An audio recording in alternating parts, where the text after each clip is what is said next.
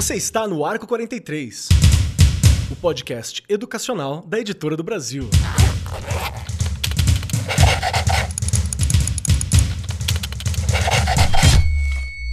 Saudações, saudações para você, meu querido professor, minha querida professora. Você que está aí prontinho para ouvir o Arco 43 Podcast, seja muito bem-vindo, muito bem-vinda, muito bem-vindo. Cola com a gente que é o momento de discutir educação e diversas questões na perspectiva da educação e dos educadores. Então, Seja muito bem-vindo. E hoje o nosso papo é sobre uma escola consciente combatendo a homofobia, que é uma responsabilidade da escola, sim, lidar com várias das questões para a construção daquele futuro ideal para todos nós. Chegou o momento da gente conversar, então, sobre o combate à homofobia, que é importante. Nós já conversamos aqui sobre a necessidade da gente lidar com várias questões que são consideradas polêmicas e que às vezes não estão bem resolvidas na sociedade, mas na escola precisam ser discutidas. A gente precisa falar sobre, a gente precisa construir esse amanhã. E junto comigo está ela, aquela que está construindo o amanhã dia a dia, Regiane Taveira. Seja muito bem-vinda, minha querida. Obrigada. Estamos construindo, não é, Keller? Faz Perfeito. parte aí, acho que você colocou muito bem. Responsabilidade da escola, não é? E a gente tem que parar com esse medo de falar de alguns temas que são delicados, envoltos ainda de muito preconceito, mas a escola não pode ser esse lugar. A escola tem que ser o lugar onde isso é discutido, sim. A gente precisa entender. Precisamos de pessoas capacitadas, não é? Mas eu já vou ir parando, porque a gente está cheio de convidado aqui, que hoje vai nos ajudar bastante com relação a esse assunto. E olha, hoje o negócio aqui está gostoso, hein? Olha só. Casa tá cheia, casa cheia. A casa está cheia, não é? E olha, Kelly, super importante a gente continuar é, tentando fazer com que esses assuntos venham à tona e a gente fale sim e ajude sempre lá o professor que está na escola, porque a gente também sabe das dificuldades que o professor tem. Às vezes, já vou colocar aqui um pontinho, não é? Às vezes, até por falta mesmo de formação, ele acaba ficando né, ali com medo de falar. Não podemos mais né? ficar com medo de falar. Bora lá, que senão eu vou continuar falando sozinha aqui, porque eu já falei que eu falo demais. Perfeito, Rê, muito obrigado. E estamos aqui com pessoas de alto garbo elegância, com muita cultura, com muita envergadura para conversar hoje. Junto comigo e com a Rê sentado nessa mesa está o Denis Rodrigo Garces Lopes, que é mestre em administração, bacharel e especialista em comércio exterior, logística e pedagogia. Atualmente é reitor da Universidade Unigran Rio, no Rio de Janeiro, especializado em metodologias ativas de ensino e novas tecnologias no ensino superior, palestrante sobre carreira, motivação e desenvolvimento humano em eventos no Brasil e no exterior. Denis, é um prazer ter você aqui, meu querido. Muito obrigado por ter disponibilizado o seu tempo para a gente bater esse papo. Tá pronto para nossa conversa? Sempre pronto. Obrigado pela introdução, Kelly. Obrigado, Regiane. Muito muita coisa para ser falada hoje, né? Sim, sim. E compondo a mesa também temos o Walter Mastelaro, que é advogado, atua com foco nos direitos humanos, com especial atenção ao acesso à saúde para pessoas LGBTQIA. É membro da Comissão de Diversidade Sexual e de Gênero da OAB de São Paulo e secretário da Abrazite e membro da Abraí. Então seja muito bem-vindo, meu querido. Pronto para o nosso papo? Pronto para o nosso papo. Vamos lá, né? Vamos conversar um pouquinho sobre esse tema que aparentemente deixa muita gente de cabelos em pé por aí. É verdade, é verdade. E também, compor na mesa, está aqui o Felipe Tribuzzi, que é mestrando em Educação, Administração e Comunicação, especialista em arte e terapia, graduado em Pedagogia com licenciatura plena para docência, das séries iniciais e do ensino fundamental, administração escolar, supervisão escolar e orientação educacional. Há mais de 20 anos ele está atuando na área da educação e hoje é gerente pedagógico da Academia Sou. Seja muito bem-vindo, Felipe. Muito bom ter você aqui, meu querido. Pronto para o papo? Eu que agradeço o convite, super preparado para discutir temas que são tão importantes né, na construção e ressignificação dessa nossa sociedade que anda tão violenta. Né? Então, a gente precisa falar, pôr a boca no trombone mesmo. Perfeito, perfeito. Então, vamos lá. Para a gente começar, é sempre importante lembrar que em um mundo onde a diversidade é uma realidade cada vez mais presente, e ainda bem, E não é uma realidade dada, tá? A diversidade sendo cada vez mais aceita, cada vez mais desenvolvida, não aconteceu sozinho. As pessoas não acordaram de manhã e falaram assim: vamos dar direitos, vamos dar respeito, vamos fazer tudo agora. Não, a gente tem uma geração de pessoas que lutaram antes da gente, que continuam lutando agora. E nesse mundo de diversidade cada vez mais presente, é fundamental que todo mundo entenda, perceba e utilize as escolas como espaços inclusivos e acolhedores para todos os alunos, para todas as pessoas, independentemente da orientação sexual ou da identidade de gênero, que ainda estão em discussão e em disputa por diversas forças na sociedade. Infelizmente, nós sabemos que ainda existe muito preconceito e muita discriminação contra a população LGBTQIA, muitas vezes chegando até a violência, até as vias de fato, que é um problema e não há nada mais longe do processo educacional do que a violência, não é? O que pode tornar essa experiência escolar de um aluno que esteja dentro desse grupo como uma, uma, coisa muito difícil, né? Uma, uma vivência muito traumática da escola. É importante lembrar que a escola não é apenas um lugar para aprender as matérias, as habilidades, mas também para desenvolver valores como respeito, tolerância e empatia.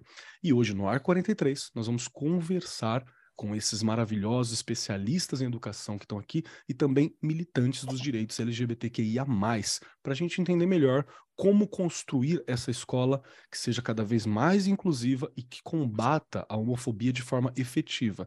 E vamos lembrar, Assim como o racismo, assim como diversas outras lutas, não basta só não sermos racistas, LGBTQIA mais fóbicos, não basta. A gente tem que ativamente combater para poder construir esse futuro e a sociedade que a gente quer, precisa e que nossos filhos, nossos descendentes, nossos próximos merecem. Então, para começar esse papo, Regiane Taveira, vamos lá. Primeiro, Olá. você tem muito tempo na educação, né, Rê? Muito tempo, a gente Bastante. já conversou isso várias vezes, né? É sempre Bastante. importante lembrar, porque todo podcast, às vezes, é o primeiro podcast de alguém. 33 anos. Ah, Rê tá aí. Rê, qual foi a primeira vez que você ouviu, dentro da escola, as pessoas discutirem sobre combater a homofobia, é, ter direitos para a população LGBTQIA+, né? Qual foi a primeira vez que você viu que essa discussão estava presente? E como foi a primeira vez que isso se falou para os professores, para o ambiente escolar? Foi super bem aceito, assim, sem problemas? Olha, Keller, triste falar que demorou, hein? Eu, come, eu comecei a ouvir discussões na escola em, no começo de 2000. Olha só, começo de 2000, não é? E não, e eu posso te dizer assim, até hoje, né? Bom, enfim, a gente vai falar disso depois, reticências aí. É, imagina, né? Você escuta uma série de coisas. Para que, que nós vamos falar disso? E não sei o quê. É, não tem necessidade, não é? Falando até dos menores ali de primeiro a quinto ano, muitas vezes eu ouvi, mas para quê? Mas para quê? não é? E aí você pensando, né? Hoje eu olho para trás e eu falo, como começou tarde? Tudo começa tarde na escola, infelizmente, porque somos seres humanos e temos seres humanos na escola, né? Sempre, desde sempre. E aí, é, eu lembro muito bem dessa discussão, porque você sabe que eu tenho uma palavra que eu carrego comigo, que é a questão de acolher. Não importa. Você acolhe a todos. Ninguém é igual a ninguém, não é? Quem trabalha com educação já tem que ter isso muito claro. E a gente já discutiu isso aqui, Keller, também. Eu lembro muito bem em TEA, né? Quanto à resistência ainda das pessoas receberem alunos na questão de TEA, de alguns transtornos, enfim. E aí a gente vê, mas o que eu vejo hoje? Há 10 anos atrás, talvez eu desse uma outra resposta, mas hoje eu vejo muito claro a questão de formação mesmo, Keller. O professor, uhum. o profissional da educação, em alguns momentos, ele não está preparado para discutir, para dialogar. Ele se sente inseguro, ele tem medo de falar. E eu vejo isso o tempo todo, tanto que eles vêm procurar a direção. Rê, o que, que eu posso dizer? Como que eu falo sobre isso? Não é? Ele quer falar. Se a gente dizer, eh, disser que eles não querem falar, é mentira, eles querem. Mas a gente, para tudo, precisa de preparo. A gente não precisou de preparo para entender de alfabetização, a gente não precisou de preparo para entender é, como é que funcionam os ciclos né, da educação básica. Então, tudo requer formação. Claro que também tem aquela coisa do próprio profissional, que também a gente já falou aqui. Né? Se eu não sei, ninguém está me explicando, ninguém está me falando, eu tenho que ir atrás. Não é? Dá para a gente ir atrás, dá para a gente estudar, tem muito material bom por aí que dá para você falar. Mas eu acho que assim, o principal né, dessa pergunta que você me fez, olha, começo de 2000, estamos em 2023 e eu ainda vejo muito espanto quando a gente vai tratar desse assunto, não é? Ou seja, evoluímos? Não vejo. E é triste falar isso. Eu já brinquei aqui algumas vezes que eu vou morrer e não vou ver na educação algumas coisas que eu queria ver, não é? A gente, a, o principal, eu acolho, é minha obrigação acolher. Tá? E ainda isso falta, não é? Não importa se eu sei ou se eu não sei, eu vou acolher. E uma coisa importante também, né, que quando a gente começa a estudar sobre o assunto, a gente vê também a questão de não deixar acontecer quando você está perto, não é? A questão do bullying. Qualquer coisa que você veja de diferente, não é? É o que eu falei, ninguém é igual a ninguém.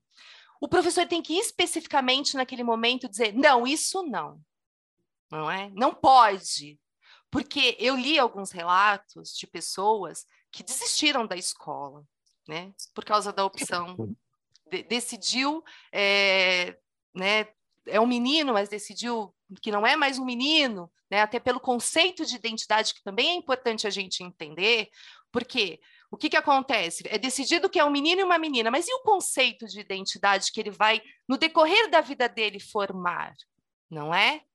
Eu tenho que dar esse espaço, eu tenho que dar esse direito. E o que, que acontece aí?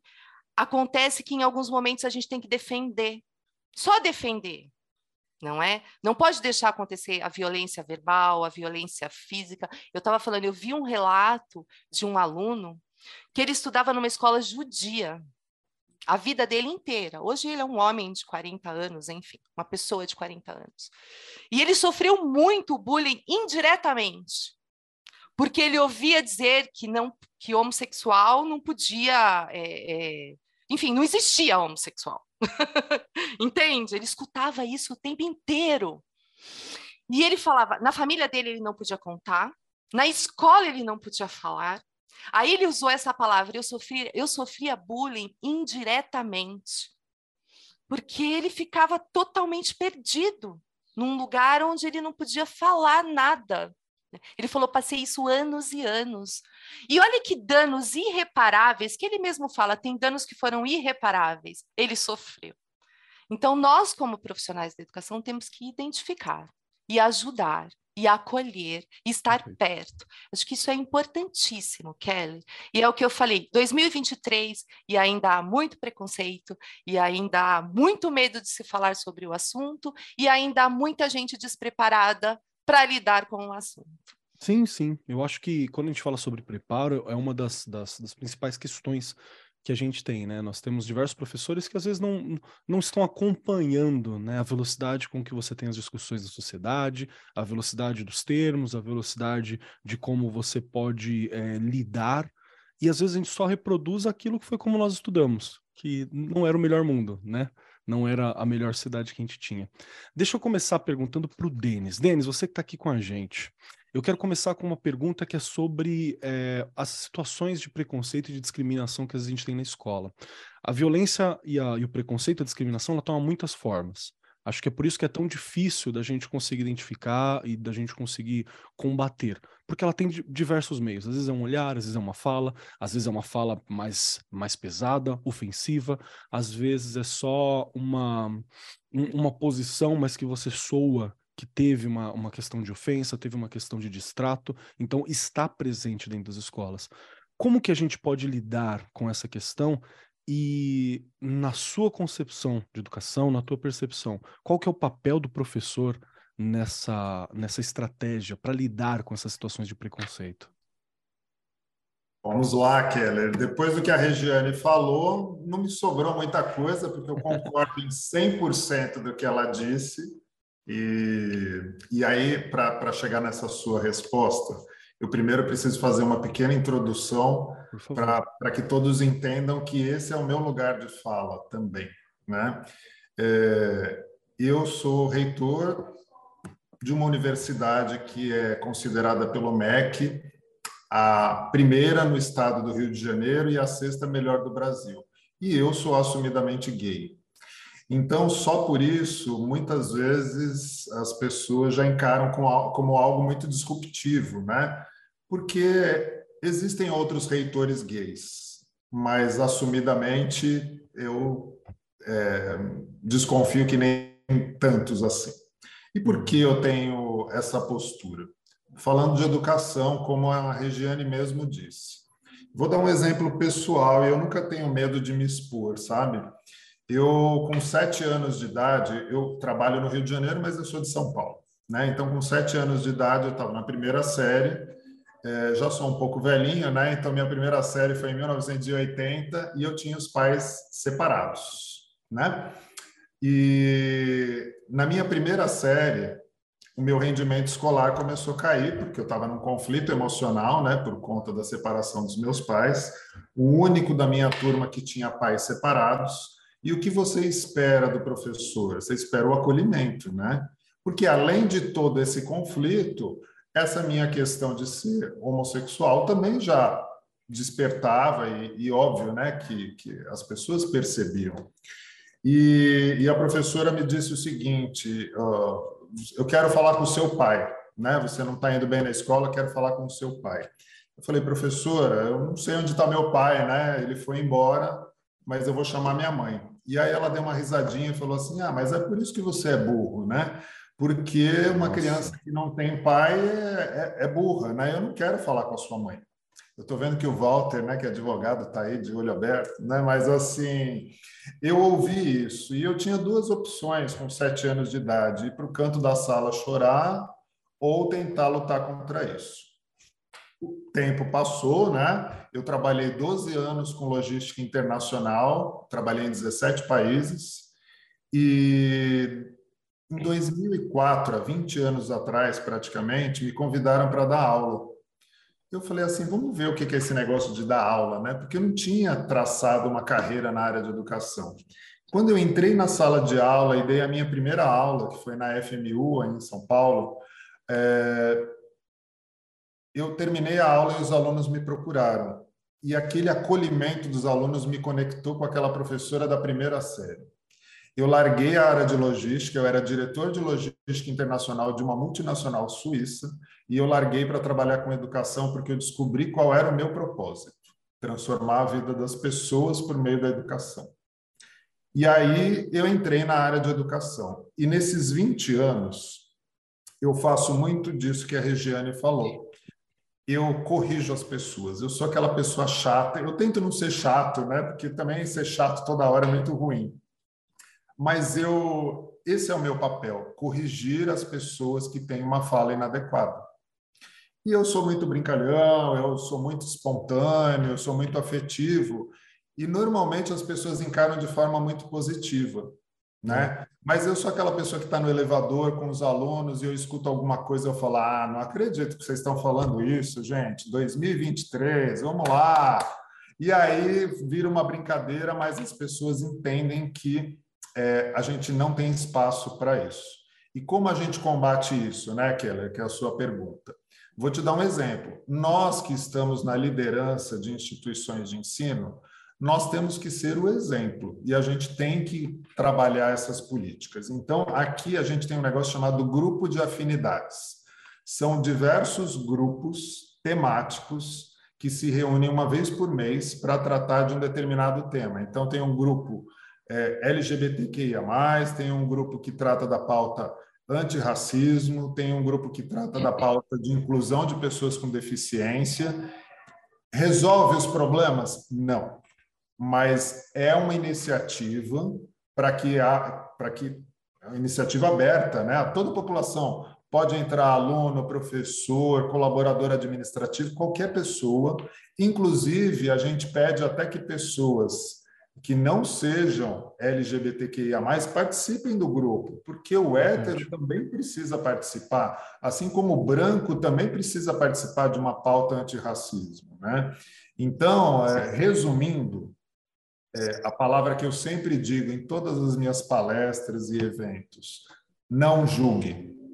O pior, eu acho que um dos piores defeitos do ser humano, e isso acontece em todas as esferas, em todos os momentos, é que a gente tem essa tendência de querer classificar as pessoas como uma caixinha. Então eu olho para o Keller, eu tenho que dizer que ele é um homem que usa óculos, que tem barba e que tem cabelo comprido, e eu boto ele numa caixinha. E, e eu estou resumindo muito você numa caixa. Eu, você é muito mais do que isso, eu sou muito mais do que isso, todos nós somos, né? Então é aceitar as pessoas do jeito que elas são. Falei demais, vamos lá. Não, não, eu achei ótimo. Inclusive, várias escolas, pelo menos dentro da, da, rede estadual, por exemplo, de São Paulo, que é da onde eu falo e a Regiane também tá, apesar de a gente integrar outros grupos de outras escolas também, várias escolas, inclusive, têm comissões, né, para educação étnico-racial, para educação para a partir de uma postura, a partir de uma visão LGBTQIA+, tem comissões que eu acho que é uma ferramenta importante que a gente tem que realmente utilizar porque ao menos está se conversando sobre, né? E na hora que for necessário, você tem posturas e pessoas que estudam e que trabalham.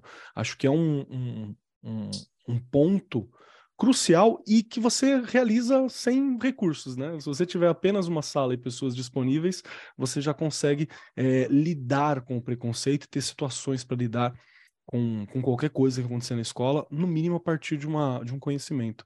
Gostei muito da proposta, porque é uma proposta simples de se aplicar em qualquer realidade, mas que vale muito a pena. Eu queria ouvir também o Felipe. Felipe, eu queria te ouvir, é, mas eu quero te fazer uma pergunta também no sentido. Adoraria saber também da onde você fala, né? Qual que é a sua história, como é que você é, se interessa por essas discussões que nós estamos trazendo aqui e também como que, que a sua estratégia para poder desenvolver esse, esse combate ao preconceito, mais tolerância, mais empatia, mais respeito dentro dos estudantes. Como é que é a sua postura e, e como que a gente pode fazer para lidar com esse preconceito, com as discriminações nas escolas? Bem, é, puxando um pouco né, deste, deste lugar de fala, é, eu me reconheço diferente né, desde sempre.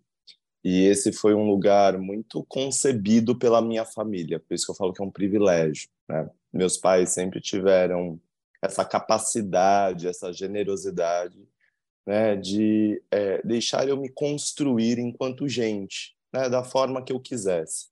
Então, eu nunca entendi a minha sexualidade como um problema, né, porque os meus pais, a minha família, né, que é a primeira instituição que nos educa, fez eu entender que eu podia ser quem eu quisesse ser para o mundo. Né. Então, de fato, na minha família isso nunca foi um problema.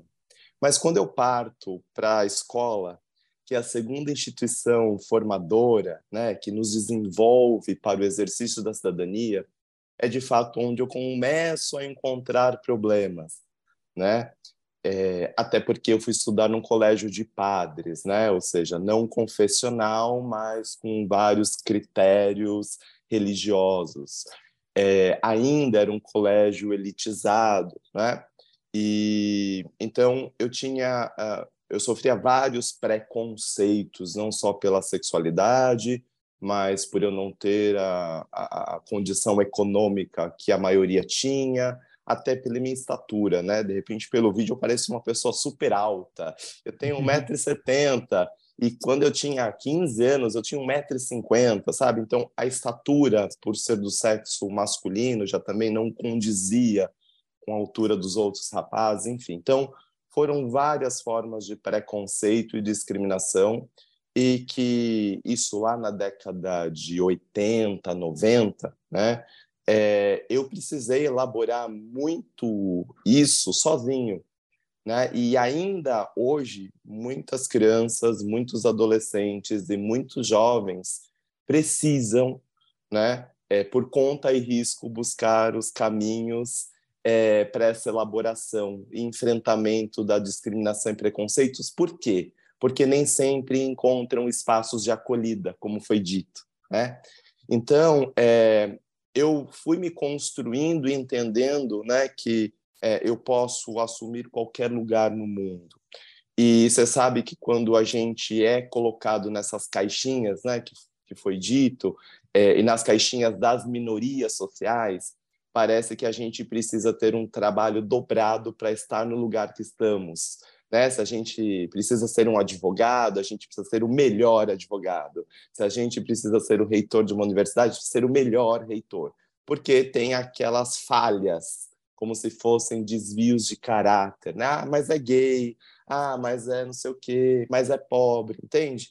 Então, é, eu entendi que essa minha escalada social, né, é, principalmente na trajetória profissional, precisou de muito esforço e eu me cobrei muito sempre, né, para compensar tudo aquilo que a sociedade olhava e projetava em mim de maneira enviesada, né? Então eu durante essa parece assim, né, hoje na, na fase adulta que eu, eu eu comecei a me dar conta de quais foram as minhas escolhas profissionais e eu vi que eu sempre fui trabalhar com populações que sofrem discriminação, né? Então desde é, muito jovem, eu me formei em patologia clínica, trabalhei em laboratório, mas logo em seguida eu fui para o mundo das artes, comecei a dar aula de artes, abri um ateliê, e quando eu vi tinha crianças da comunidade querendo aprender no meu ateliê, e eram crianças desprovidas de um espaço, de uma acolhida, de uma possibilidade de aprendizagem para conhecer arte. Logo em seguida, eu entrei para a universidade, comecei a trabalhar com alfabetização de jovens e adultos, que também é uma população desprovida né, dos seus direitos à educação em tempo real.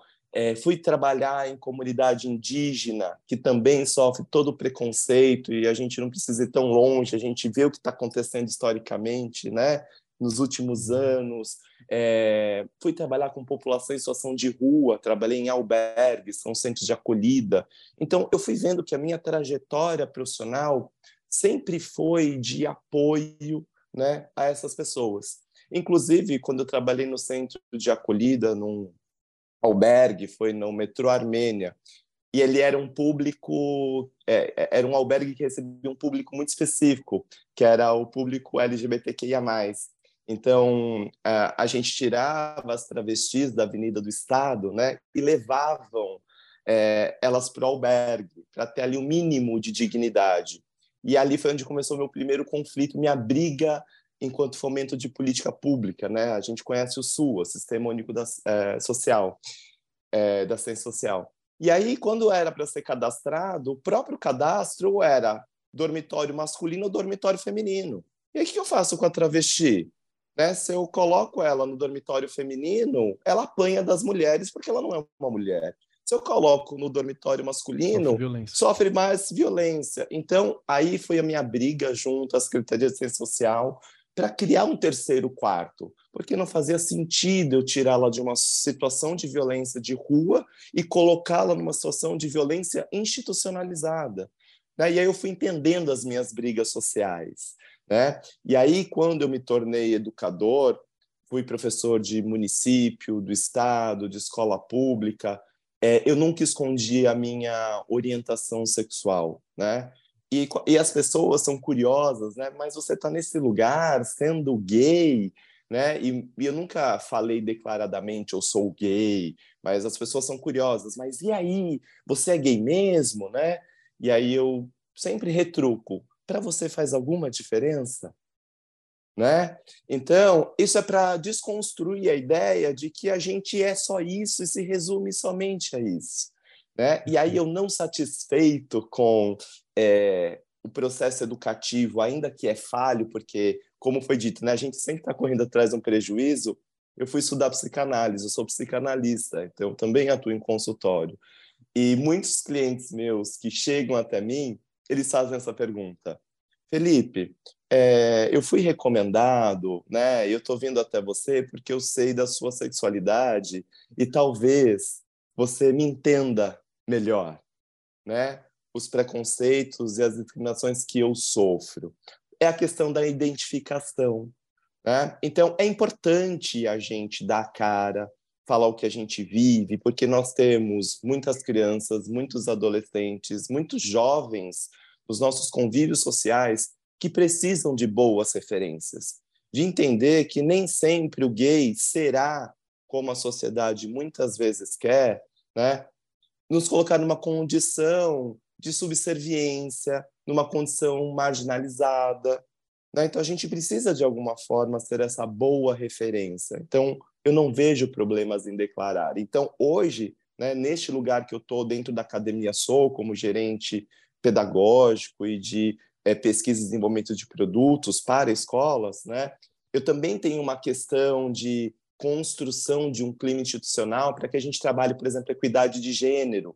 Né? Então, ao escrever os textos, olha, para todos e todas, sabe? Falar sobre essa diversidade, ter essa preocupação na ilustração dos materiais. Eu tenho os negros, os indígenas, eu tenho os deficientes, né? Então, é importante a gente trazer à tona e usar a escola como um locus para a discussão da diversidade. Perfeito, perfeito. Porque é terrível a gente não se ver, né? Você está num lugar que é onde você convive, aonde você vive, aonde você está todos os dias e você não está representado em nenhum lugar daquilo que está em volta. É, é uma sensação que é, é, o famoso apagamento, né? É como se uhum. uma parte importante sua não existisse, né? Como se você não não, não, não fosse aquela parte. E, e também é, acho muito legal, Felipe, que você puxa para o fato da gente não cair também na é, no outro lado, né? Que às vezes a gente tem, tem elogios que também são preconceituosos, sabe? Tem é, é, é o famoso para quem, quem tem na casa dos seus 30 anos aí já deve ter assistido Todo Mundo Odeia o Cris, aquela famosa série que passava em todo lugar. Tem a professora, a senhorita Morello, né? A senhora Morello, que fica falando assim: ai, o seu povo, os negros, né? Então às vezes tem, ai, adoro gay, gente alegre. Gente, calma, né? Gente, há pessoas de todas as formas possíveis, né? A gente não é, não somos, ninguém é a, a, a sexualidade, ninguém é a orientação, ninguém é o corte de cabelo, como o Denis mesmo falou. Então acho que lembrar dessas questões, elas são muito importantes, né? Você ter essas representações na sociedade, você entender que nós estamos para além de tudo isso e, e, buscar essa conexão. Porque a gente só enriquece com essa troca também, né? Não é como se isso diminuísse alguém. Na verdade, a gente enriquece com essa troca. Eu quero também ouvir a história do Walter, por favor.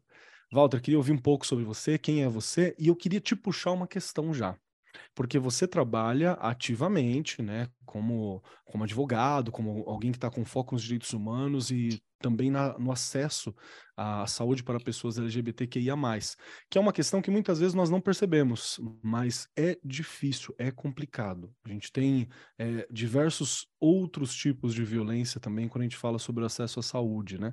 Tava conversando com, com uma amiga trans e, e ela falando, né, que ela precisa passar no urologista em algum momento, né? Como é desconfortável como é desconfortável para ela passar, né, ser bem tratada. Então, são, são questões que a gente tem aqui hoje. E eu queria também saber de você, é, Walter, é, que tipo de dificuldade que você ouve da população LGBTQIA+, relacionado à escola que enfrenta, né? Gostaria de conhecer mais sobre você também. Por que que você é, advoga né, por esta causa, é importante saber, e também que tipo de violências, que tipo de dificuldades, que tipo de facilidades, como que, como que você observa dentro da escola, na relação com a escola da população LGBTQIA+. Ai, quanta coisa! Vou passar. Olha, é...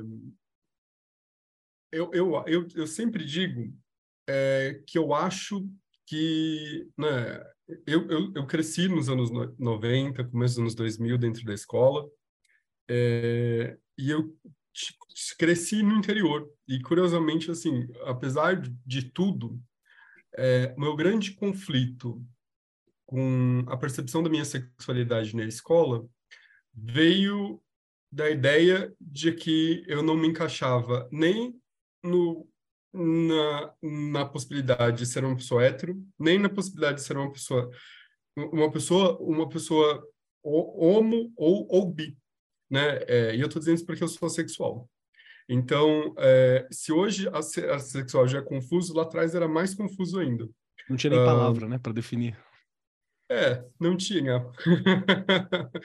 uh, e, e eu vou dizer que assim, olha, a minha experiência, hoje eu olho a minha experiência na, dentro da escola e eu vejo a minha experiência como uma experiência relativamente tranquila. Eu digo isso porque, assim, é, eu cresci em uma cidade do interior, É, eu estudei com pessoas com quem grande parte do tempo, né? Eu vivi muitos anos é, e apesar do meu desconforto, isso aparecia curiosamente muito mais em alguns momentos só. É, no momento, por exemplo, em que né, a exploração daquela da suposta sexualidade por jovens era um problema e eu não estava alinhado com os meus pares. Esse era o, onde tinha mais problema para mim, assim. E eu confesso que eu, eu só fui ver, assim, o que eu digo que é de verdade, né? Eu sei que cada um tem, uma, tem experiência sobre esse momento, é, e eu digo isso até porque eu sei que alguns colegas é, que estudaram comigo nesse mesmo período têm uma outra visão desse período. é, mas eu só fui ver mesmo, acho que bullying, pensando na sexualidade de outras pessoas dentro da escola, quando eu fui fazer o ensino médio numa cidade que era muito maior, né? E daí eu, a gente tinha na minha sala é, um aluno que sofria bullying de praticamente todo mundo, né? E eu ficava chocado assim, como isso era normal e ninguém fazia nada sobre isso. É, e, e digo até assim, ó, o que eu fiz, fazia era indiferente, porque eu era o aluno novo transferido né, no grupo, assim, então não adiantava nada.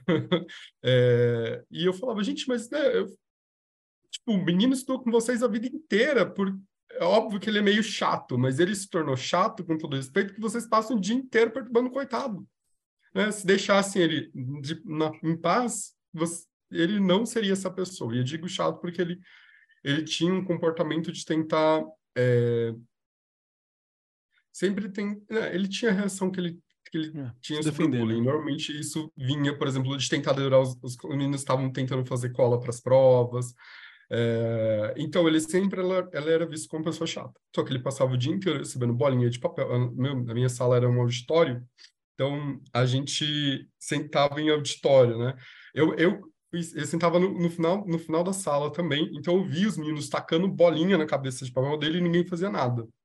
É, eu lembro que um dos meninos, ele sentava, inclusive, do meu lado, né? E não adiantava, assim, o que eu falasse para ele, não adiantava que ele não parava de fazer a mesma coisa. É, acho que foi a primeira vez assim que eu vi bullying, que eu digo é, de verdade, porque ninguém fazia nada. Era como se aquilo não acontecesse. Os professores não faziam nada, a escola não fazia nada, e nenhum de nós tinha nenhuma ação efetiva sobre isso, né? É, e eu estou falando, começando por esse ponto, apesar de você ter, assim, pedido para contar um pouco da minha história, porque eu acho que isso, por um lado, tem um certo reflexo em algumas situações que acontecem hoje, né? É, mas para tentar voltar, já que eu sou uma pessoa super dispersiva, é, eu vou dizer, né, nasci, sou fruto desse meio, é, nunca tive um problema com a minha sexualidade até a puberdade, porque meus, eu cresci numa família que, apesar de extremamente religiosa, ela era tão religiosa que não tinha, preferia não tratar de sexualidade. Então, eu, eu cresci com muito espaço e sempre achei possibilidades de, de, de, da sexualidade algo natural. É, eu achava que ah, a gente é minoria, mas o fato de eu ser uma minoria, porque eu já achava que eu não era hétero, e já sempre soube disso, né? é, não era um problema. E não foi assim. Então, não é que para meus pais isso nunca foi um, um problema. Apesar de hoje eles, né, eles têm uma dificuldade ainda de, de eu sou assexual e sou, sou bi. Então, por exemplo, quando eu tenho uma namorada, a forma como eles lidam com a minha namorada é completamente diferente da forma como eles lidam com o meu namorado. Né? Se, é, eles conseguem, por exemplo, perguntar: Ah, e aí, como está sua namorada? E eles nunca me perguntaram até hoje: ah, E aí, como está o seu namorado? Né? Uh, e eu falo: Caralho, tipo, ah, você não vai perguntar como está o seu, como tá o seu genro?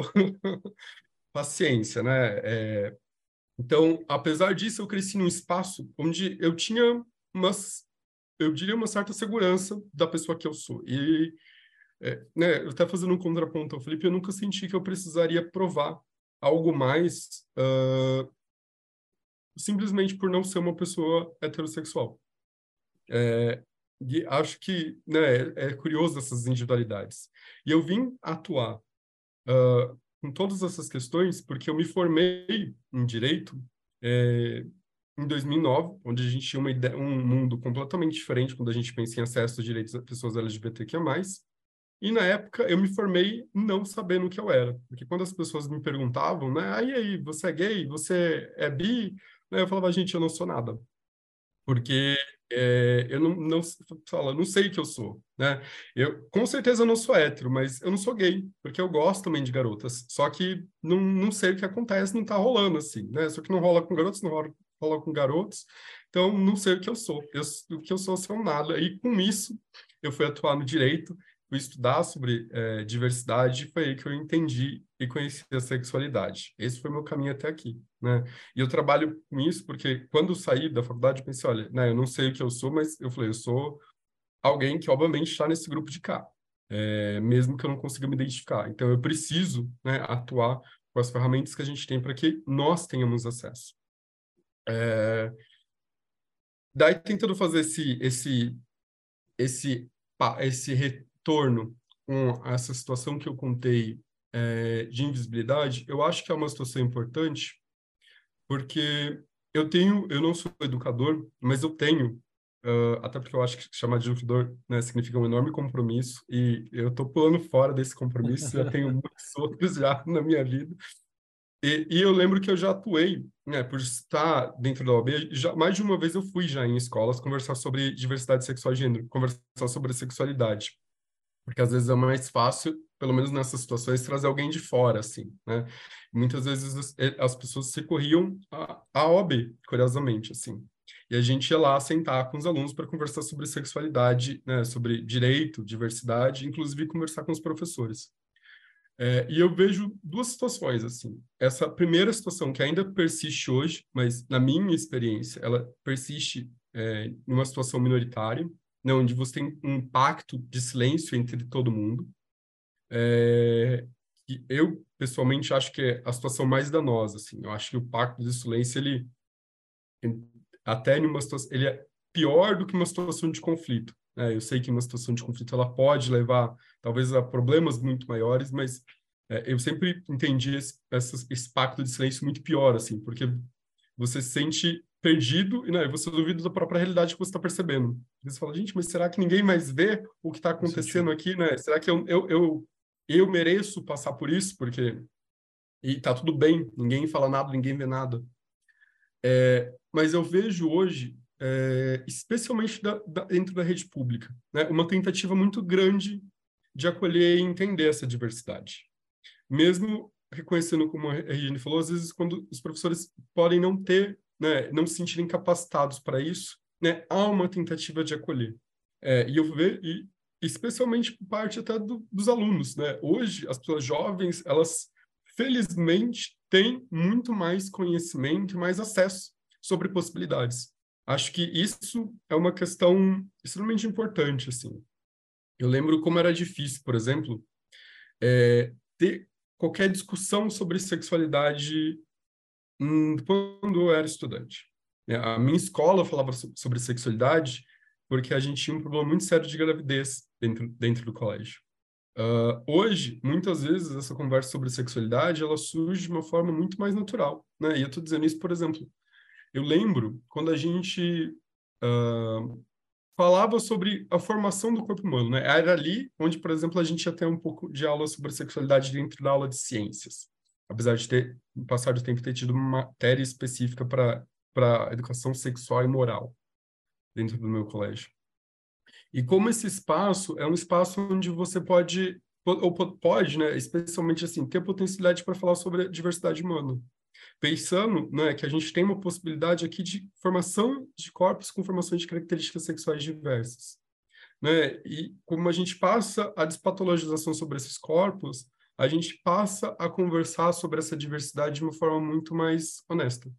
Né? Quando você começa a aprender, olha, aqui, em vez de ter XX e XY e tudo que acontece no meio, a gente está falando de um transtorno, né? quando você tira essa narrativa, você diz, olha, quando a gente está falando sobre composições diferentes, né? sobre possibilidades de características sexuais diversas aqui, e essas, a gente vê essas possibilidades como possibilidades naturais e comuns né, da formação do corpo humano, a gente começa já a desmistificar muito, né? Porque se você vê que é, uma possibilidade natural do corpo humano se formar com características sexuais tão diversas, é óbvio que você tem como natural diversas outras possibilidades, né? Isso já começa a romper esse famoso mito, por exemplo, de que o sexo seria biológico, né? E a gente começa a ter que encarar que essa percepção de sexo biológico é algo que foi construído em algum momento histórico para definir que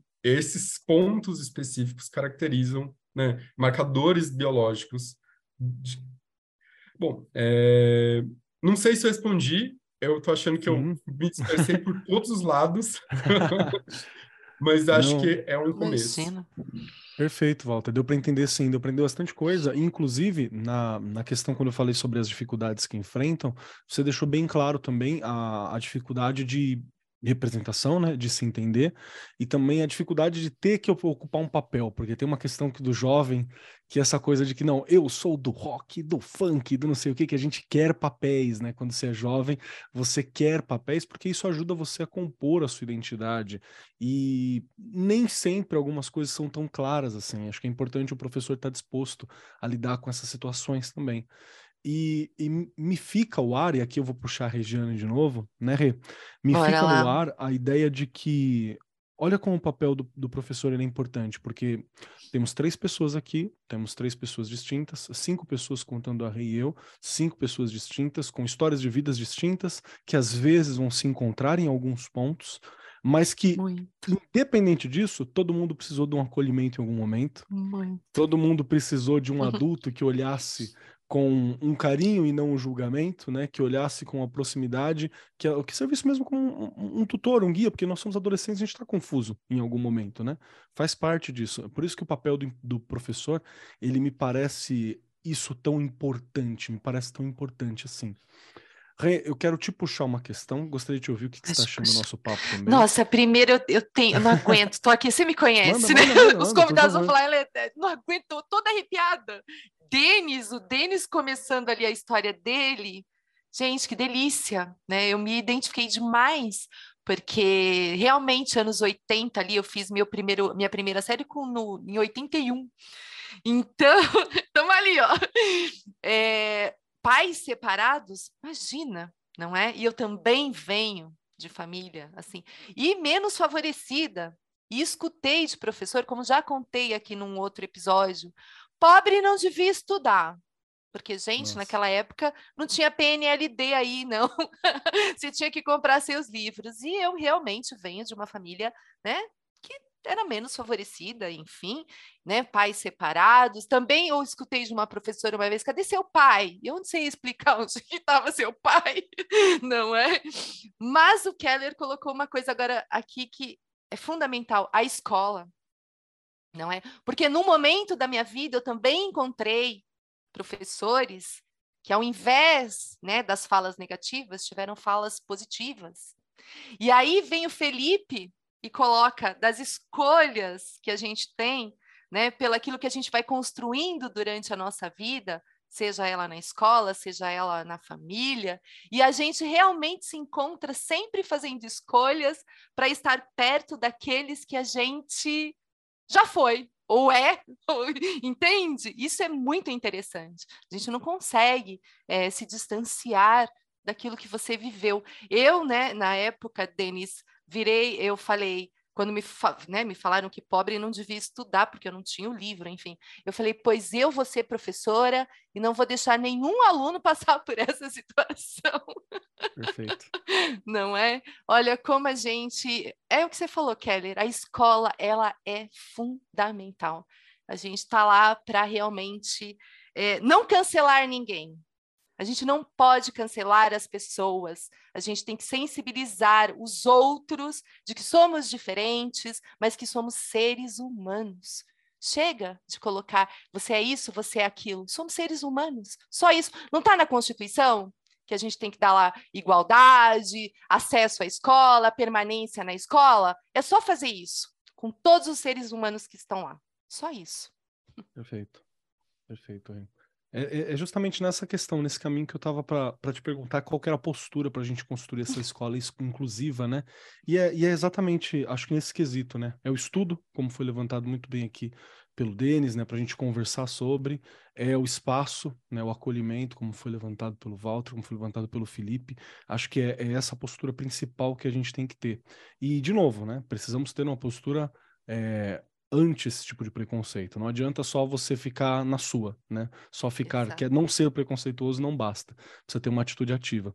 Infelizmente, nosso tempo já está quase batendo, mas eu não posso encerrar sem devolver a fala para os nossos convidados aqui, né? Para que eles possam compartilhar um pouquinho mais. Então vamos fazer o seguinte, ó. Vou explicar para vocês, meus queridos convidados que estão aqui, Walter, Felipe e Denis, que quando a gente está encerrando o programa, a gente faz três perguntas para todos. Nós fazemos três perguntinhas. A primeira é se você gostou do programa. A segunda é como que nós te encontramos, como é que a gente sabe mais do seu trabalho, como é que a gente pode acompanhar vocês, tem alguma forma de contato. E a terceira questão é uma dica. Um pedacinho de vocês. Pode ser uma música, um filme, um livro, uma frase, um pensamento que possa ser compartilhado para ecoar com os nossos ouvintes até o próximo programa. E eu vou acrescentar, então, uma outra questão. Então, eu vou pedir também que vocês me compartilhem um exemplo ou uma postura que pode ajudar a tornar a escola mais inclusiva. Pode ser, de novo, uma frase, um pensamento, uma ideia, uma ação, algo que possa ser levado também pelos nossos educadores, estudantes, gestores que estão ouvindo o programa. Então, virou quatro perguntinhas para vocês, hein? Quatro perguntinhas. Primeira, se vocês gostaram do programa, o que vocês acharam? Uma postura ou algo que pode ajudar a tornar mais inclusiva a escola? Como que eu encontro vocês nas redes depois? E uma dica para vocês compartilharem com a gente. Para dar tempo dos nossos convidados pensarem, Regiane Taveira, quero ouvir de você. Quatro perguntinhas para você hoje. Primeiro, uma postura para ficar mais é, inclusivo. Se você gostou do programa, como que eu te acho? E um pedacinho da Rê para acompanhar a gente bora lá. Eu acho que continua aí com a frase do acolhimento e além, né, garantir a segurança de todas as crianças que estão lá na escola, sempre. Um ambiente que seja seguro em todos os sentidos, não é? A gente precisa fazer com que essas crianças se sintam seguras. Eu acho que isso é importantíssimo. Além de familiares, né, estar familiarizado ali com o tema, conhecer, estudar, entender, não é?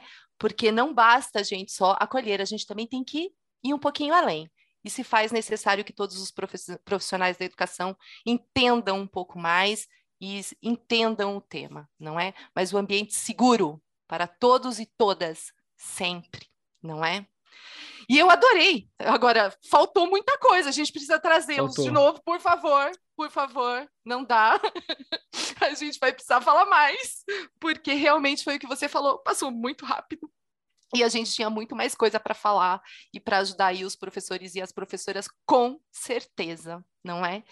E eu estou aqui no Arco 43, não é? Estou lá no Instagram, no Facebook, colocando as coisas das minhas crianças lá, coisas da minha vida, que nem o Keller fala, é tudo misturado, mas eu tô por aí. E lá no chão da fábrica?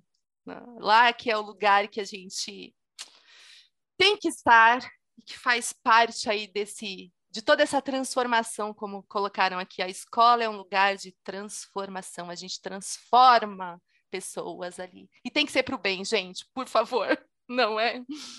E aí eu vou indicar, Keller, nesses meus estudos, eu não conhecia, não sei se os nossos convidados aí conheciam, tem um manual que foi feita, fe, é, elaborado né, pela Universidade do Paraná, Universidade Federal do Paraná, um manual maravilhoso que ele traz assim conceitos super interessantes da parte psicológica, da parte da gente entender melhor sobre o tema.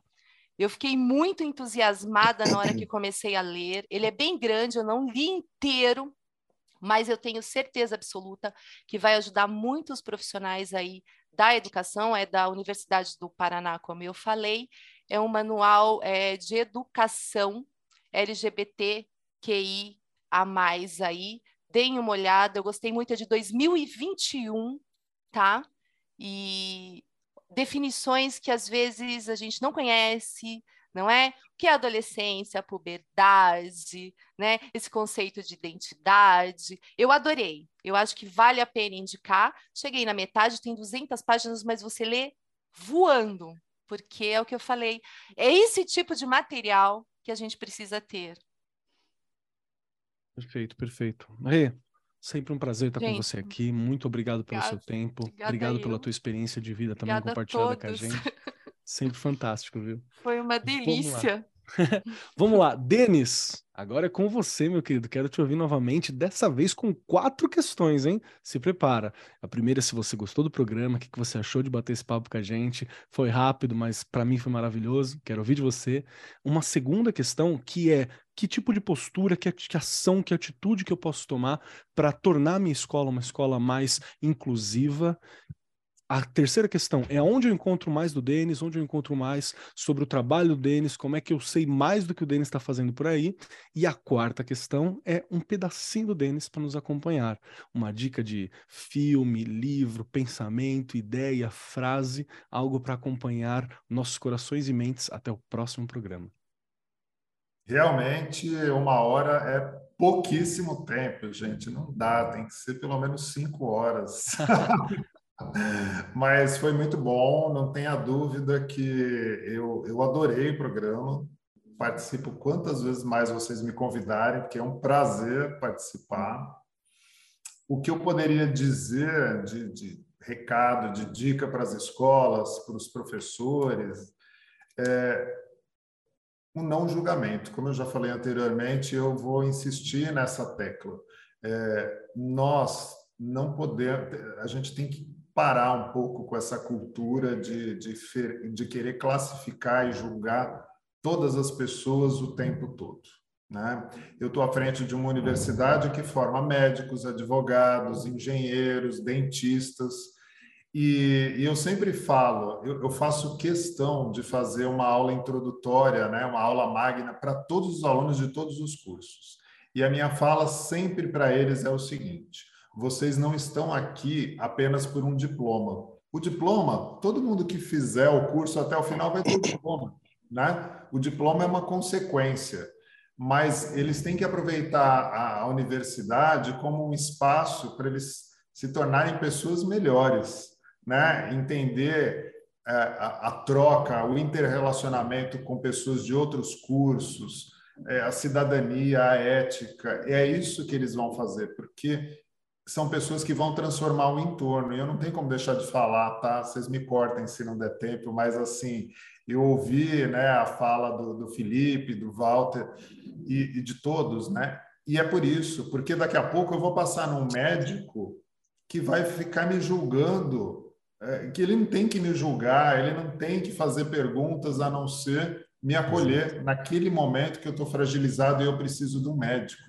Alguém citou aí, acho que você citou, né, Keller, que tem uma amiga trans, que foi neurologista, e eu já passei por isso, fui neurologista e, e tinha que fazer lá o famoso exame de toque, o cara, ah, mas você é gay, né, você está acostumado. Cara, eu não sou amigo dele, né? Ele não, não, não, não pode ter esse tipo de relação comigo, tem que ter uma relação profissional. E isso a gente ensina na escola, na universidade. Né? Então, é essa minha dica, esse é o meu recado. Como me achar? Eu estou no Instagram, Denis Lopes73. Podem me adicionar, a gente pode conversar bastante sobre, sobre o tema. Também estou no Instagram da Unigran Rio, Universidade Unigran Rio. E para finalizar, deixar um pouquinho de mim, recentemente eu participei de um lançamento de um livro chamado Diversidade e Inclusão, que é este livro aqui. E nele eu conto algumas histórias de como eu fiz para driblar essas situações e, e, como dicas né, de como atuar né, na área da educação superior, trabalhando com a diversidade e trabalhando a inclusão. É isso, gente. Muito obrigado. Muito bom estar com vocês aqui. Perfeito, Denis. Obrigado por estar aqui com a gente, obrigado por ter compartilhado, ter aberto a sua vida, obrigado por se fazer um exemplo, se fazer alguém que está sempre disposto, é, disposto a discutir, disposto a entender, disposto a abraçar. É muito importante para a gente ter pessoas de referência, assim. Muito obrigado por estar aqui com a gente, viu, querido? Obrigado mesmo. Vamos lá. Felipe, Felipe, meu querido, pronto para as quatro questões para você? Primeira, se você gostou do programa, o que você achou desse nosso bate-papo? Segunda, uma ação que tipo de ação, que tipo de atitude que a gente pode tomar para transformar a nossa escola num espaço mais inclusivo. Terceira questão, aonde eu encontro mais sobre o Felipe, onde eu encontro mais sobre a Academia Sou, como é que eu sei o que o Felipe está fazendo. E a quarta questão é um pedacinho do Felipe para me acompanhar até a semana que vem. Bom, super adorei essa oportunidade, né, de ser um espaço que a gente, de fato, possa romper com o silêncio para falar sobre temas que precisam ser tratados com mais frequência no âmbito escolar. Né? Que o conteúdo desse programa possa, de fato, ecoar e transformar positivamente algumas tristes realidades que, infelizmente, ainda encontramos pelo mundo. Né? É, e fico aberto aí para novos convites e continuar debatendo sobre temas que por vezes se mostram tão polêmicos. Uma dica que eu deixaria para os nossos ouvintes na promoção de uma escola uh, mais inclusiva é acabe com o silêncio sobre os temas que ainda são considerados tabus em nossa sociedade. Esse ainda é um jeito de combater os preconceitos, as discriminações e as violências sociais dentro e fora da escola, tome consciência do seu importante papel no combate não só da LGBTfobia, mas de toda e qualquer forma de violência. E aí eu gosto sempre de parafrasear alguém, né? E dessa vez vai ser Mahatma Gandhi. Seja a mudança que você quer ver no mundo. Onde vocês podem me encontrar, eu estou nas redes sociais, que bombam aí, Facebook, Felipe Tribuzzi, Felipe com dois P's, Tribuzzi com dois E's. Cuidado que tem o meu velhinho lá, é o meu pai também, Felipe Tribuzzi, mas vocês vão ver, ele está mais velhinho do que eu. Instagram, Tribuzzi Felipe. É, também estou lá na Academia Soul, só dá um www.academiasoul.com e aí vocês vão entender qual é o trabalho que eu faço lá. A gente produz material de desenvolvimento de competência socioemocional para que a gente se torne uma pessoa melhor, não só para nós, para o mundo, tá? É, e uma frase para pensar que reflete né, é, o que eu sou e o que eu me permito ser, e também eu sempre aconselho as pessoas, né, é, é uma frase que é atribuída erroneamente a Fernando Pessoa, porque na verdade é de Fernando Teixeira de Andrade, que diz o seguinte: há um tempo em que é preciso abandonar as roupas usadas que já têm a forma do nosso corpo e esquecer os nossos caminhos que nos levam sempre aos mesmos lugares. É o tempo da travessia, e se não ousarmos fazê-la, teremos ficado para sempre à margem de nós mesmos.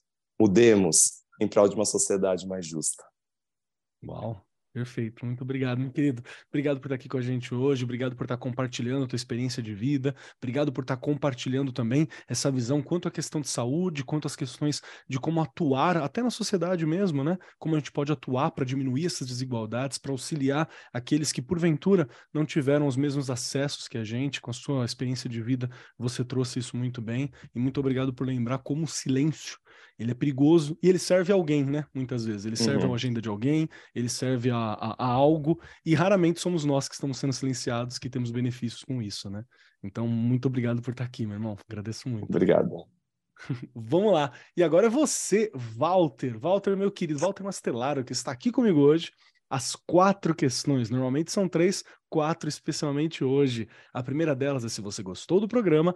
A segunda é que dica, que conselho, que ação você acha que nós podemos tomar, você tem aqui para oferecer para gente para construir uma escola mais inclusiva. A terceira questão é aonde que eu encontro o Walter? Como que eu acho o Walter? Quero conversar com o Walter. O que, que eu faço para te encontrar por aí? E a quarta é um pedacinho do Walter para ficar ecoando nos nossos corações e mentes ao longo da semana. Olha, bom, vamos lá então, né? É, eu vou dizer que eu, eu curti sim a experiência de estar aqui. Quando eu recebi o convite, fui procurar o podcast nas redes sociais. Fui procurar o podcast porque eu não não conhecia, né? Ouvi várias várias já. é, baixei, coloquei no meu agregador e ouvi vários. Eu vou dizer que pensando, né, em o que é possível fazer, eu vou dizer que a primeira coisa que eu sempre falo é, eu acho que a coisa mais importante é lembrar que quando a gente está falando de um jovem, né, um jovem, uma criança, uh, um adolescente, a gente está falando de um indivíduo e que aquela pessoa precisa ser tratada como um indivíduo né? Sou advogado, então, infelizmente, que tem direitos, eu não consigo deixar quem sou lembrar que aquela pessoa ali, independente de, dos seus responsáveis, ela tem é, é uma pessoa que tem o seu acesso a direito, acesso à educação, acesso à informação, né? E que, infelizmente, às vezes o trabalho da educação é comprar, sim, essa briga e defender essa individualidade, né? É, e eu estou dizendo comprar uma briga porque eu sei o quão difícil e quão custoso isso pode ser, né? E eu entendo, inclusive, né? Isso muitas vezes pode significar se colocar em defesa daquela pessoa, né? E às vezes contra um sistema que vai punir esse educador por estar tá protegendo aquela pessoa, né? Porque acho que a gente tem que entender em que contexto a gente vive. É, eu sei que isso é, um, é algo muito difícil, né? Mas é algo que acho que é importante terem assim, tentem dar o passo que podem nesse sentido. Né? Lembrar que aquela pessoa ela tem a sua individualidade, né? E cada um vai vai ter um, vai ser aquela pessoa. Ela não precisa de fórmulas, não tem fórmulas, comportamento dela, né? Ela pode não ser o que a gente aprova, o que a gente deseja, e acho que sim, né? Acho que a higiene deu uma regra assim fundamental. Sempre buscar acolher, entender aquela pessoa, não importando o quão diferente ela seja do quem a gente é. Né? Quando a gente pensa em educação, acho que isso é, é muito importante, especialmente pensando em crianças e adolescentes. É, eu, infelizmente, me tornei uma pessoa meio arredia das redes sociais então, talvez me achar pode ser meio difícil, porque depois desses últimos anos de pandemia, depois de ter ficado trancado em casa, a última coisa que eu quero é redes sociais, mas as pessoas me acham em todas as redes sociais, eu tenho perfil em todas elas, ele só não é muito movimentado, né? É, até porque, como eu, eu costumo atuar com questões de saúde, é, né, que me demandam um pouco, eu prefiro tempo ficar o mais longe possível das redes sociais, mas se precisarem, né, tô nas redes sociais, podem procurar pelo meu nome. No meu Instagram, Neto WM, eu com certeza vou responder. Eu posso só demorar um pouquinho, mas eu respondo, né? E quando eu penso numa dica, não sei se é muito em mim, mas olha, eu vou dizer que quando eu era pequeno, né, eu já falei, eu cresci num, num ambiente que prezava curiosamente pela diversidade, me dava muito assim acesso. E um dos livros que eu lembro que eu li muito novo, assim, né? Eu tinha uns 10 anos quando eu li, acho, e que me marcou profundamente, e eu amo, porque eu amo essa mulher que escreveu, eu amo a Leguin, eu amo a Ursula Le Guin, eu sou, tipo, um fanático por ela, né? E um livro, embora eu ame a série de fantasia dela, acho que o livro dela que eu mais gosto, assim, que mais me marcou, foi A Mão Esquerda da Escuridão. É, acho que é, é, um livro fantástico, pensando no tempo em que foi escrito, no momento em que foi escrito. Óbvio, né, que como o mundo avança, algumas coisas hoje podem ser vistas meio, meio com um olhar meio estranho, mas acho que pensando em diversidade, né, é, pode ser um, um, livro interessante para se conhecer. Né? É, deixo aqui como essa recomendação. Perfeito, perfeito. Walter, muito obrigado por estar aqui com a gente, obrigado por dispor seu tempo para ter essa discussão. Muito obrigado por lembrar, acho que é importante a gente sublinhar que as pessoas têm direitos, né? Às vezes a gente está na escola vendo os direitos serem ser suprimidos, ignorados, ou às vezes até feridos, e a gente tem que defender porque é direito, né? É o direito dela. Bem lembrado isso. E muito obrigado por citar a Leguin, né? Que é maravilhoso. Para quem não leu, leiam, que é maravilhoso. Meu querido, agradeço muito a sua presença. Espero que a gente se vê novamente, que a gente possa voltar a ter uma, uma um bate-papo aqui com todos vocês. Ah, tô esquecendo que é a minha vez, né? Deixa eu aproveitar também. É, eu, eu, adorei o programa. É, eu, eu, eu tô num, numa posição muito muito agradável, de muito benefício, que é ter a chance de discutir e de estar próximo de pessoas das mais diversas possíveis e de discutir esses temas muito diversos e que para mim tem uma naturalidade. E eu posso dizer que eu cresci muito como pessoa por ser corrigido muitas vezes. Eu cresci muito como pessoa é, por estar tá me relacionando com pessoas diferentes. Acho que isso é, é algo importante. É, não é para ser um esforço, ai meu Deus, que difícil. Gente, a gente só ganha. É, acho que esse é o ponto principal. A diversidade ela faz com que nós a gente só ganhe, a escola só ganhe, ganhe pessoa, ganhe potência, ganhe vida, ganhe diferença, ganhe vivacidade, ganhe sonhos, ganhe amanhãs, só há ganho. Não, não há o que perder quando você defende pessoas e quando você defende diversidade assim. Isso é importante de lembrar. E por estar nessa, nessa posição de muito privilégio, com pessoas muito queridas que estão sempre aí, às vezes a gente pode olhar e falar: nossa, essa discussão precisa ser feita, né? Isso já não é claro. Não é, né? Não é claro. A gente tem que discutir. A gente tem que fazer nossa voz valer sempre que possível. E você que é hétero, você que não, não é atingido pelo racismo, não é atingido pela homofobia, não é atingido pela LGBTfobia, precisamos de você desse lado também, tá? É importante, você é uma voz para se posicionar contra. E muitas vezes é, você só vai, você vai ser mais ouvido pelos, pelas pessoas héteros, pelas pessoas que têm essas homofobias, que têm essas fobias diferentes, que têm essas posições. Você é uma pessoa importante também. Então cola nesse rolê que é importante a sua presença, né? Acho que é, isso fica muito claro. A minha ação é que o professor converse, estude, fale sobre, entenda, crie grupos de estudo sobre. Eu acho que é a ação que mais fez a diferença para mim. Então, eu adorei o papo, gente, foi, foi incrível. Quem quiser me acompanhar por aí, né? Arroba Marcos Keller na maioria dos lugares, arroba Cobb Keller lá na internet, Instagram, KOB, de Cobold. Antes era Cobold, gente, mas agora é só Cobb, tá lá. Cobb Keller, para quem quiser me encontrar por aí. E eu vou dar, um, vou dar dois conselhos, hein? Eu vou dar duas dicas. Duas dicas, hein? Duas dicas culturais. São duas dicas em texto.